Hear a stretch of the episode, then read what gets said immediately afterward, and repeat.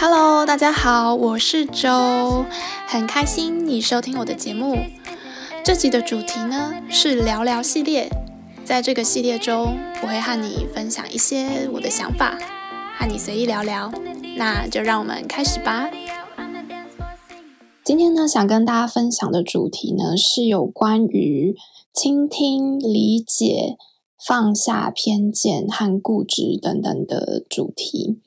嗯，那一开始呢，想跟大家分享，我觉得一个蛮有趣的事情，是我曾经听过一个老师，补习班的老师呢，他就说他其实蛮会看面相的，然后呢，他就当场呢就呃示范了起来，就看着一位同学，就跟他说：“哎、我觉得你看起来其实是有一点固执的。”这样，那这个同学呢，他就觉得哦，自己被猜中了。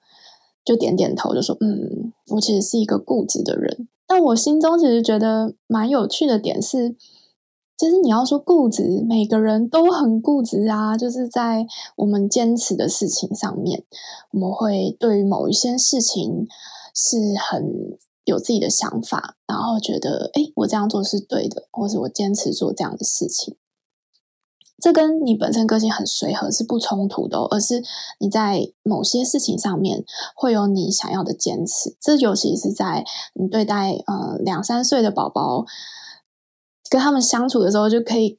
特别明显，就是小孩会有很任性的时候。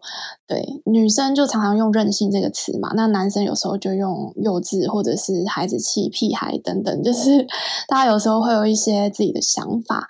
嗯，那我觉得这其实是挺好的。那诶，这就和我们今天聊的主题有什么关系呢？因为呃，我现在目前在我公婆家，就跟我小孩一起住嘛。那我公公非常喜欢跟我聊天，然后我就会听他分享。他要讲什么？那他非常喜欢讲政治的议题，讲来讲去呢，他的核心思想就是万恶的美国，然后就会有一些比较偏向希望跟中国统一的一些想法。那因为我个人的习惯，其实我是一个算是善于倾听的人，我其实不太会，譬如说阻止他，就会说哈，你怎么想法那么偏激？所以我就会一直听，那一直听听听听下去，我就发现哇，这个。呃，我公公的想法其实是蛮根深蒂固，他有一些他的中心的思想，就是啊，万恶的美国，美国就是很不好啊，他就是一个强权的国家，但是他所有的嗯、可能一些目的都是很不好的这样子。那我就在思考说，诶。到底是什么样的因素会让他有这样的想法？后来我就想想，他的成长背景其实也是可以理解，可能在他从小的教育，他就会被灌输这一类的思想，所以这就是为什么可能我们嗯，跟我们的父母这一辈，就是每个世代之间，有时候想法真的会有一些些的差距。嗯，那嗯，我想讲的呢是，我觉得这个偏见呢。其实有时候它是一个方式，是让我们去理解世界的方式。因为我们总是要去从我们成长的过程，我们要去理解这个世界，所以我们要去定义一些东西，抓住一些意义。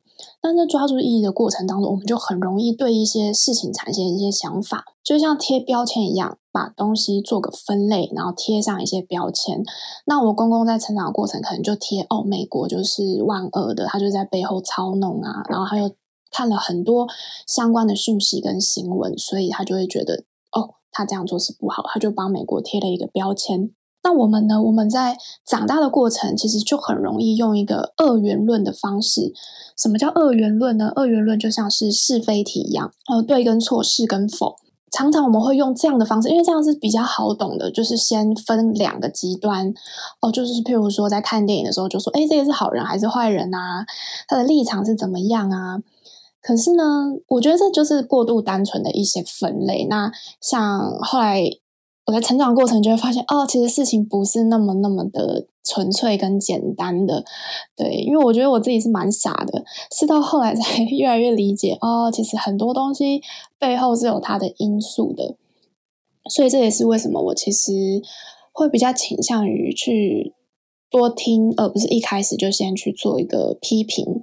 对，刚刚讲到这个。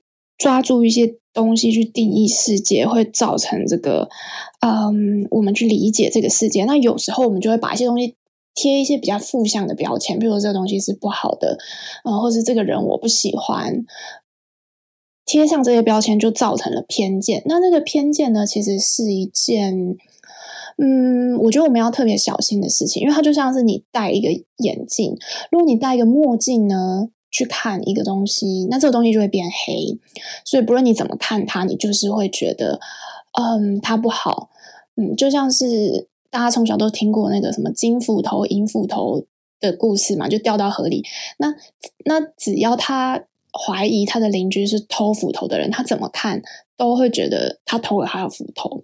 那最后他发现，哎，斧头不是他偷的。他在看那个邻居，发现，哎，其实不是他。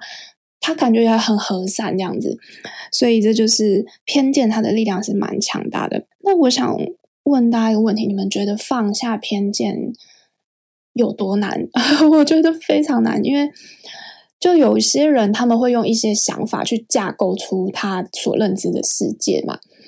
嗯，所以你要让他去抹灭这个东西，好像就否认了他自己的一部分。所以这其实并不是一件。呃，很容易的事情。那我在思考说，诶，在我对小孩未来的教育上，我要怎么样去引导他们？但同时又尽量不要用一些太极端或者是太偏见的方式去灌输他们。怎么说呢？因为其实我举个例子，就是我从小对于呃，我妈妈有跟我讲过这个南京大屠杀的事件，那就对日本人产生了一个呃蛮深的一个厌恶感。对，那我觉得这其实会影响到我怎么看日本这个国家、这个文化和人。我其实对日本就没什么好感，但是我非常理解，就是因为我妈妈他们以前受的教育，就是他们在呃课程当中会直接放一些影片啊，然后去加深他们对于日本的这个，就是就是不喜欢日本的这个情绪在里面，所以他他就是呃就是一个分享的方式，想要告诉我们。但是对于我跟、哦、不止我，其实我弟也是这样。我后来有问他，就是我跟我弟就会被影响，就会开始对日本贴上一个标签。那直到呢，直到很久以后，我呃自己出国去跟日本人接触，尤其是在我在美国受训的时候，遇到好几个非常热心的日本军官，我就对日本的想法完全的做了改观。我就发现说，哎。其实并不是像我心中的那个邪恶的日本，所以我觉得这个例子呢，就是代表说，当我们不了解这个文化的时候，我们听到的一些讯息，然后我们抓住这些印象，我们就很常会直接把别人拒于门外，或是认为这个东西不好。但是这样子呢，其实也相对的，我们就失去了一个了解他的机会。如果不是说我刚好有机会去接触到日本人，其实我会。排斥，或者是我会，呃，就是尽量避免去跟他们接触嘛，就等于自己把一扇门或一扇窗给挡起来。那如果是更偏激一点，譬如说像我公公很讨厌美国的这个状况，那他可能就会，嗯，常常他的言论跟思想上就会，我觉得会不断的循环，去加深厌恶感，这样子。对，所以我想归纳出的一个原因，就是我们产生偏见，可能是对他不了解，对某些新的事物我们不了解，然后刚好又有一些讯息进来，就加深了这个恐惧。对，其实这个这个后面很大一个动力，其实是对不了解事情的恐惧。所以我呃，为什么想要把倾听这件事情，就是加进来一起去聊？呃，如果我们有机会去倾听不一样的声音的话，其实你会听到很多。我会觉得跟原本自己心中预设差很多，因为每个人心中可能会有一些预设，就是一些设定。嗯，像我之前有当呃心理辅导官的一个经验，所以我会和许多的个案，个案就是比如说他可能会有一些特殊经历的人聊天。那我们当时军中很常被归类为个案的，就是一些比如说有吸毒前科、诈骗前科，或是感情纠葛等等。那除此之外，我自己也会去发现一些嗯可能。就是一些没有那些个案的人，但是他看起来，你只要光看表情就会知道他这个人状况不太好，我就会主动去关心他，去倾听他的发生什么问题。所以在我的这些经验当中，我发现一个很有趣的点，就是我一开始会先预设这个个案的状况，然后我会跟他说一些话，然后希望他理解我在说什么。但是因为我们的教育程度很多是不一样的，那。当我讲完之后，我停下来，我听他讲的时候，我就会发现，其实他并不一定听得懂我在说什么。这是第一个点，然后第二个点可能是他会有他非常特别不一样的想法，完全超出我的理解范围。比如说，他会很呃根深蒂固的认为某些东西是谁的问题，然后是其他人的问题。他他可能不会去反思自己出了什么问题，可能会把东西都怪罪在别人身上。但是因为这个不是我的个性，所以我在预设上。预设立场，我就会有一些设定，我就会觉得哦，我这样子去提醒他，我去开导他，他或许可以接收到，但是并不一定。所以我觉得真正要去理解一个人，其实真的是要花时间去听听他在讲什么。嗯、呃，大家应该也有听过一个说法，就是真正厉害的销售员，其实。不是一直讲一直讲，他讲跟听的比例可能要到百分之五十哦，就是各一半一半。而且他光是卖东西，譬如他要卖一个啊吸尘器给你，他要强调这个吸尘器的优点等等。但是呢，他其实还要花百分之五十的时间是在听对方跟他说了什么。光是卖东西就这样，所以像我这个例子是我要辅导人。智商的角度的话，其实我觉得要更大的比例是在倾听的，而不是我一直讲，因为我讲什么没有用。我觉得这才是真正有效的沟通方式。因为我常常会接触到很多，呃，因为我们在军中很多案例宣教，或者很多长官在开会，他就会一直讲，告诉你说啊，你不能怎样，不能这样，不能这样。但是他从来不会去听底下到底发生了什么问题，他不理解，那他一直讲其实是没有用的。那我觉得这可能是一个盲点，因为我们都很习惯这样的模式啊。但是，当你不理解你的想要传递讯息给的那一群人的时候，其实很多东西都是浪费口水。而且以我公公这个例子，其实我是听他讲了很多次，很多机会，越听越听，他讲越久，我才发现哦，原来他这么这么这么 不喜欢美国。他原本可能只是透露一点，透露一点，然后后来。我整个听下去之后，才发现他会觉得说，他想要觉得台湾势必要跟中国合为一，就是他会有这样的想法。那呃，其实我在跟他聊天的过程呢，我也会讲一些话去反问他。我就说，嗯，那你觉得以我们台湾这么自由、思想开放啊，这种动不动就要就是去占人家的这种文化，我们真的可以跟？中国合并吗？就是那种言论管制，是这这这这个是可以，我们是不会去暴动的嘛？就是我们之间的差距是不是其实是很大的？对，那我就抛出一些问题。那可能爸爸以前没有想过，呃，我的公公可能以前没有思考过这一类的问题，那他会也会做一点，嗯，给我的回应。那他可能也会去思考东西，但是我不会去否认他。这样的想法，虽然我可能有时候听一听觉得啊有点尴尬，因为我自己本身现在在美国留学嘛，那爸爸就一直疯狂批评美国不好，我总是还是会觉得有一点嗯，而且我我是个人不太喜欢那种太极端的的言论啊，但是我我觉得我会去想要去尝试愿意听跟了解。那我另外再举一个例子，我觉得也是我觉得我自己蛮成功的一个例子跟大家分享。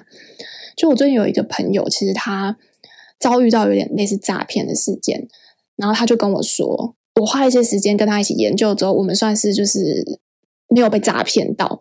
那我朋友一开始他其实先传一个网站给我，然后就问我说：“哎，你觉得这个网站怎么样？”对，那。它是一个线上赌博的网站，那我就觉得这感觉好像有点怪怪的，然后我就进去，然后看它里面要哎我注册什么，我就觉得我不想注册，不想留我的资料在上面。然后因为我就在猜，这可能就有点偏偏向很诈骗之类，所以我就直接打那个网站的名称，然后再打诈骗。Google 一下去就发现啊，就有很多人就是在这个网站上被诈骗，我就直接把这个截图传给我的那个朋友。然后过了几天，我朋友就打电话来给我。他就跟我说啊，呃，他有一个朋友啊，就希望呃来请他帮忙操作一笔钱，然后这笔钱就是呃会转到这个网站上面，变成类似代币啊，然后请他帮忙下单。那他因为有一什么内线消息，所以可以赚钱等等之类的。然后我的这个朋友呢就很心动，然后就问我，呃，然后一开始我就觉得怪怪的，然后就听他讲越多细节，他就说这个人给他一百万的钱，然后就说哦，你帮我操作没有关系，没有关系，就算输了我也不会跟你怎么样。然后这个人就是又用那种男女关系之间的，就是有一些暧昧的语言、啊，就是他跟这个跟我的这个朋友就是建立了一个关系一一阵子的时间，可是不会不会也没有很长，大一个月吧，然后就想要。去怂恿我朋友做这件事情，那我当下听到，我就觉得一定是诈骗啊！因为一百万很多诶、啊，就算你的亲戚好了，你的你的老公、你的老婆也很难割舍了一百万给你全然全权交给你操作，然后也不追究吧。所以我当下就觉得这个铁定是诈骗，但是我并没有马上跟他说啊，你这笨蛋，你被骗了。对，我就会用一些方式去问他。就问他说：“哎，那你会不会觉得怎么样？怎样？怎样？怎样？哪里怪怪？类似这样的方式，就是抽丝剥茧的一直去问。然后我就问他：哎，你跟这个人怎么认识的？然后就说这是在网络上认识。然后我的朋友又跟我解释说：哎，其实一百万这个钱也不是我的。那我这样子去弄一弄，弄一弄，我好像也没有什么损失。但是因为这个，但是我的朋友就说，这个网友怂恿他说：哎，你也可以放一些自己的钱进来，因为我们有内线消息，类似这样。”我我就好几个角度去切，然后去问他。后来呢，我的这个朋友他终于就清醒了，他就知道说这整件事情是一个诈骗。对，好，我讲了这么多，其实呢，我想分享的是，有些时候呢，当我其实还蛮开心，这个朋友愿意跟我讲，代表他某一种程度他是信任我嘛。那接着呢？我要怎么帮助他去厘清这件事情？我觉得重要的是当事人要知道这个状况，要真的发现，哎，我被诈骗了，而不是旁边的人一直跟你说，哎，你你是不是被诈骗了？对，那我的做法就是我在旁边做一个引导的动作。那这个引导其实来自于倾听。那在这倾听的过程中，我可能我也更理解我的朋友他在想什么。对，那我后来就问我朋友他。呃，为什么会有这样的动力？那他就说啊，我其实想也想多赚一点钱呐、那赚这个钱，我觉得好像也是蛮容易的。这样，那我后来又问他问一问，那我就说，你会不会觉得这其实是有一点灰色地带？就是就算真的赚到钱，好啊，你帮他赚到钱，然后这种内线，那会不会留下什么？嗯，就是什么案底之类的？就是如果对方是透过你洗钱呢之类，当然这有各种可能嘛。那我这样问他，我就会说，哎，你想要成为？这样子的人吗？对，而且我一直觉得啦，就是真的想要赚钱，其实是要靠自己的能力赚钱。那我看过一句话，就是说，如果你不是在你的能力圈赚到的钱，其实你就是会输回去。因为现在不是全民疯股票嘛，其实很多人嗯都会想要去嗯从这这个当中赚到一些钱，但是。天底下没有什么不劳而获的事情嘛，你怎么赚来的，可能就会怎么输回去。除非你是靠你的能力，你理解这个市场，你理解股票怎么运作的，那你也真的看到一家好公司，然后相信它会长期的往上之类的。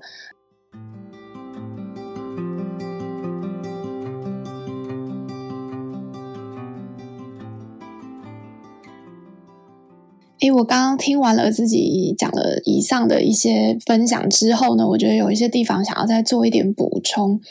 嗯，我刚刚分享了妈妈她呃告诉我们日本南京大屠杀的故事，其实我觉得这个呢是历史已经发生的事。当然，他们可能做过很邪恶的事，然后在当时有他们的呃脉络。他们的背景，所以呢，的确他们曾经做过这样的事情。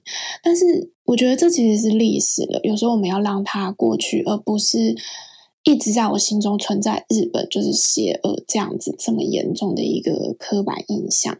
我我觉得我我自己来理解这件事是这样子的。我觉得这样是比较好的，因为我听过一句话，大家应该也听过，他是说每个圣人其实都有过去。那每个罪人都有未来，对，大家看到很厉害、很成功的人，他们可能曾经也有做过愚蠢的事，有犯过一些错，但其实这这都是没有关系的。我们一定要告诉自己说，一定要容忍犯错的空间。虽然我们大家都很常去用过错去批判自己，或是批判别人，但是我们要相信未来会更好，就是我们要相信自己有学习的能力去克服过去的犯错跟尴尬。我曾经看过一本以色列教育孩子的书，他有提到以色列的文化，其实他们呃在沟通上面都是很直接的，比较不怕去伤害到别人的自尊心，因为他们会知道说，其实你只要克服那个尴尬的话呢，那其实嗯。你就是直接的去看到问题，那其实大家都会犯错，那也没什么大不了。但是因为像我们的华人文化啊，或者我们习惯的这种大家都喜欢听好听的话嘛，很多事情都是不会去讲的。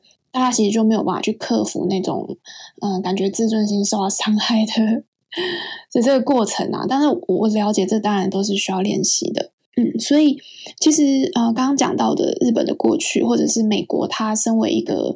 呃，世界霸权的国家，它有很多在做决定、做外交上是以一些利益作为考量去出发，这当然是不可否认的嘛。如果是换成你当美国总统，你可能也会做出一样的决定，因为每个人都是自私的，那每个国家的立场也都是自私的。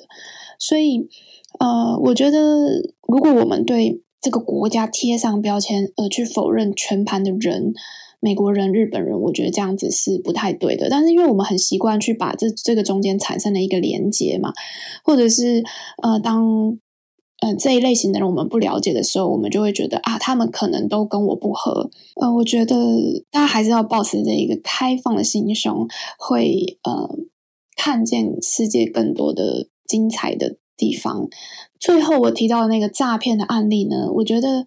透过倾听才能真的去理解，它可以应用在很多的地方。就比如说，你你如果当你现在是身为父母的角色，如果小孩他在国小或幼稚园就跑来跟你说他喜欢上了呃班上一个小男生或小女生，如果你是爸妈的话，你会怎么去怎么去处理这件事情呢？我觉得如果你是如果是我，一开始我一定会很开心，诶，小朋友愿意跟我分享。对，所以这其实是建立信任感的一个很重要的一个关键时刻哦。所以其实你要去听他讲，哎，你喜欢他哪里呀？那你觉得喜欢他要怎么样？呃，去表达，或者是，哎，我觉得可以去跟他讨论哦，就是怎么去跟小男生、小女生互动这这样的事情。那有些人会问我说，哎，那你会不会担心什么？呃，会影响课业？如果是国小，如果是国中，那我觉得。以我的立场，我应该要去告诉小朋友说，怎么去评估这件事情，然后让他自己去做决定，而不是一直去反对。而且我有听过的说法很有趣，就是呃，很多父母啊，以前老一辈的父母会跟你说啊，大学以前不准谈恋爱，然后等到你大学毕业之后出社会，又期待你在什么二十八岁之前赶快嫁掉，赶快结婚，赶快娶人娶个老婆这样。这中间有一个很大的落差，诶，就是那你这中间你不用学习嘛？那你你你要怎么去了解？嗯，怎么跟异性互动？对啊，而且当父母已经告诉你，你在这个时间点之前不准做什么事情，那你遇到问题，你也不可能去找父母聊嘛，因为父母感觉就是一个距离你很遥远、很威权的一个角色。我这样子分享，并不代表我做得很好，因为常常，譬如说。身边亲近的人在跟我分享一些事情的时候，我也是会很急着会告诉他，或者是会想要给意见。但是有时候其实应该要先去听听看对方想跟你分享什么。有时候可能真的只是生活中的抱怨，而且你要相信你身边的人，其实他们都有都是很聪明的，他们有自己，他们都有自己的判断能力，也知道该怎么做。可是有时候他们就是想要跟你分享，或者是他可能真的做了一个感觉有一点错误的决定，但是。其实你要去倾听他，理解他之后，然后可能反问他一些问题，让对方自己去发现哦。譬如说刚刚举的例子，他被诈骗了，他才会去相信，会去认清这件事情。那如果一开始你就泼他冷水，那他就会，他就不会再讲了，就像瓜牛一样，它就躲在它的壳里，就不会再出来。然后你们之间也断掉了这个可以互相理解的这个机会。好，那今天的节目就分享到这里喽，我们下期见，拜拜。嘿很开心你把节目听完了。如果你喜欢我的节目，欢迎您订阅我是周这个 podcast，也欢迎您邀请您将这个节目分享给你身边的亲朋好友。那我们就下集见喽，拜拜。